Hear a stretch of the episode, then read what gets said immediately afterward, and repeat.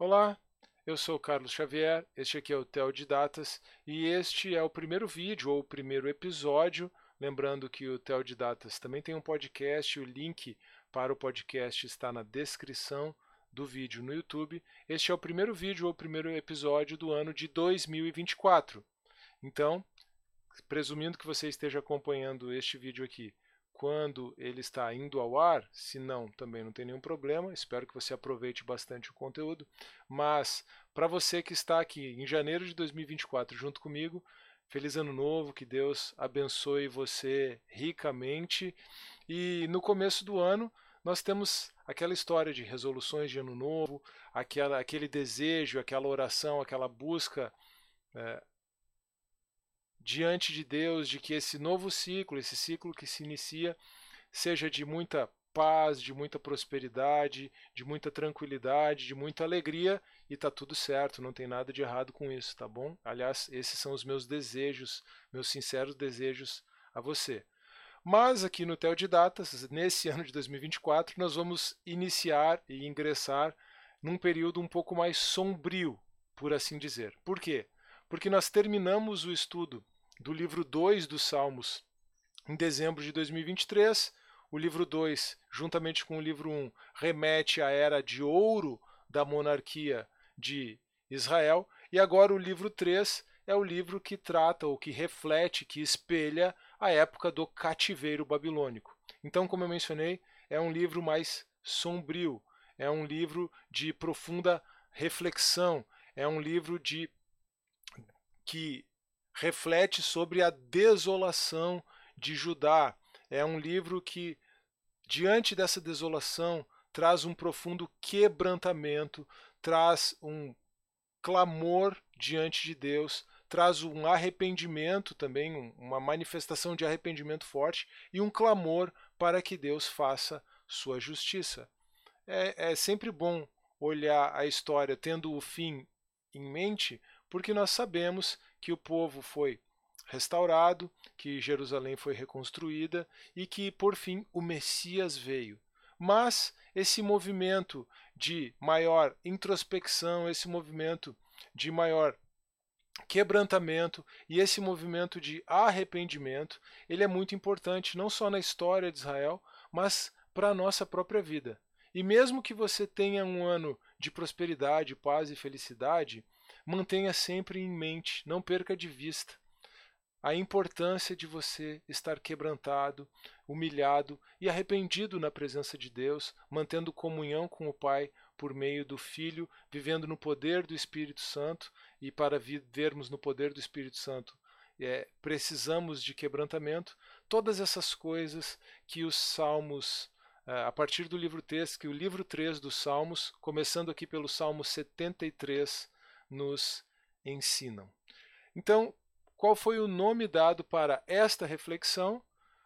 A reflexão em cima do Salmo 73 tem o título Não tenha inveja dos ímpios. E aqui eu passo a um pequeno esboço do salmo. Mantenha esse esboço em mente à medida que nós fizermos a leitura do texto na sequência. 1. Um, a afirmação da bondade de Deus. Verso 1. 2. O salmista confessa o seu pecado, a inveja dos ímpios. Versos 2 a 12. 3. A inveja não resiste à presença de Deus. Versos 13 a 17. 4. O destino dos ímpios. Versos 18 a 20. 5. Suma da confissão. Versos 21 e 22. 6. Conclusão. Afirmação da confiança. Versos 23 a 28. Verso-chave desse salmo, muito conhecido, muito citado, muito cantado, verso 25. A quem tenho no céu senão a ti? Não há ninguém na terra que eu deseje mais do que a ti. Com isso, podemos passar à leitura do Salmo 73 e depois, para concluir, a uma breve reflexão. O texto do salmo que nós vamos ler está na descrição do vídeo. Convido você à leitura então deste auto-intitulado Salmo de Asaf. Certamente Deus é bom para Israel, para os puros de coração. Quanto a mim, os meus pés quase tropeçaram. Por pouco não escorreguei, pois tive inveja dos arrogantes, quando vi a prosperidade desses ímpios. Eles não passam por sofrimento, o seu corpo é saudável e forte, não têm os fardos comuns a todos, nem são atingidos como os demais. Por isso, o orgulho lhes serve de colar. Eles se vestem de violência. Do seu íntimo brota a maldade, da sua mente transbordam maquinações. Eles zombam e falam com más intenções. Na sua arrogância, ameaçam com opressão. Com a boca, arrogam a si os céus, e com a língua se apossam da terra. Por isso, o povo se volta para eles e bebe as suas palavras até saciar-se. Eles dizem: Como saberá Deus? Terá conhecimento o Altíssimo? Assim são os ímpios, sempre despreocupados, aumentam as suas riquezas. Certamente me foi inútil manter puro o coração e lavar as mãos na inocência, pois o dia inteiro sou afligido e todas as manhãs sou castigado. Se eu tivesse dito, falarei como eles, teria traído os teus filhos. Quando tentei entender tudo isso, foi insuportável para mim, até que entrei no santuário de Deus e compreendi o destino dos ímpios. Certamente os pões em terreno escorregadio e os fazes cair na ruína, como são destruídos de repente e completamente consumidos pelo terror. Como alguém que se desperta de um sonho, assim, Senhor, te levantarás e desprezarás a imagem deles quando meu coração estava amargurado e no íntimo eu sentia inveja, agi como estúpido e ignorante. A minha atitude para comigo era a de um animal irracional. Contudo, sempre estou contigo. Tomas a minha mão direita e me sustens. Tu me diriges com o teu conselho e depois me receberás com honras. Quem tenho no céu senão a ti? Não há ninguém na terra que eu deseje mais do que a ti. O meu corpo e o meu coração poderão fraquejar, mas Deus é a rocha do meu coração e a minha herança para sempre. Certamente, os que te abandonam perecerão. Tu destrói todos os que são infiéis a ti. Quanto a mim, bom é estar perto de Deus. Fiz do soberano Senhor o meu refúgio. Proclamarei todos os teus feitos. Como cristão, você já sentiu inveja daqueles que não buscam a Deus? Você já teve a impressão de que tudo é mais fácil para os ímpios e de que eles prosperam exatamente por conta da maldade? Como eles não têm limites morais, porque não creem em Deus, eles também não têm dificuldade nenhuma em levar vantagem sobre os outros.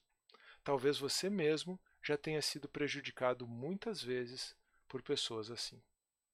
Bem, se você já sentiu inveja dos ímpios, você entende o que o autor do Salmo 73 passou. Eu quero dizer, a Bíblia também tem uma resposta para essa difícil e, por que não dizer, constrangedora situação. O importante notarmos é que o salmista percebe quão absurda é essa condição. Ao perceber a sua inveja, ele se sente como um animal irracional. Ao perceber a sua inveja, ele se sente como um animal irracional.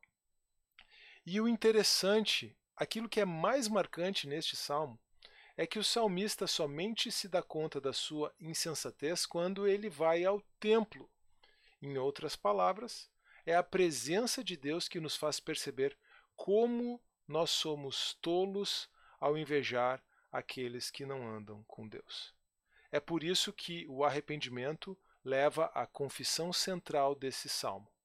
Você pode orar juntamente comigo os versos 25 e 26, já é a terceira vez nesse vídeo que nós passamos pelo verso 25. Mas ore agora juntamente comigo. Faça desses dois versículos a sua oração. A quem tenho no céu senão a ti? Não há ninguém na terra que eu deseje mais do que a ti.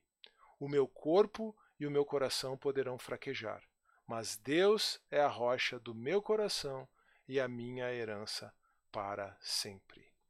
Amém. Em termos de estrutura, como eu já mencionei, o Salmo 73 é o primeiro do livro 3. Este livro é o que espelha o período sombrio da história bíblica de Judá, o período do cativeiro babilônico. Quando nós nos afastamos de Deus e temos a impressão de que Ele está longe, de que Ele nos abandonou, embora em verdade seja sempre o contrário, nós podemos ter a tendência de invejar os ímpios e até mesmo de nos associarmos a eles. Este salmo de Asaf nos lembra que o único antídoto para, antídoto para isso é encontrarmos total satisfação na presença de Deus. E o Novo Testamento nos ensina que só podemos encontrar essa satisfação em Cristo. Obrigado por sua atenção. Após essa reflexão, você considera ter ouvido algo da parte de Deus? Se sim, o que você vai fazer a respeito?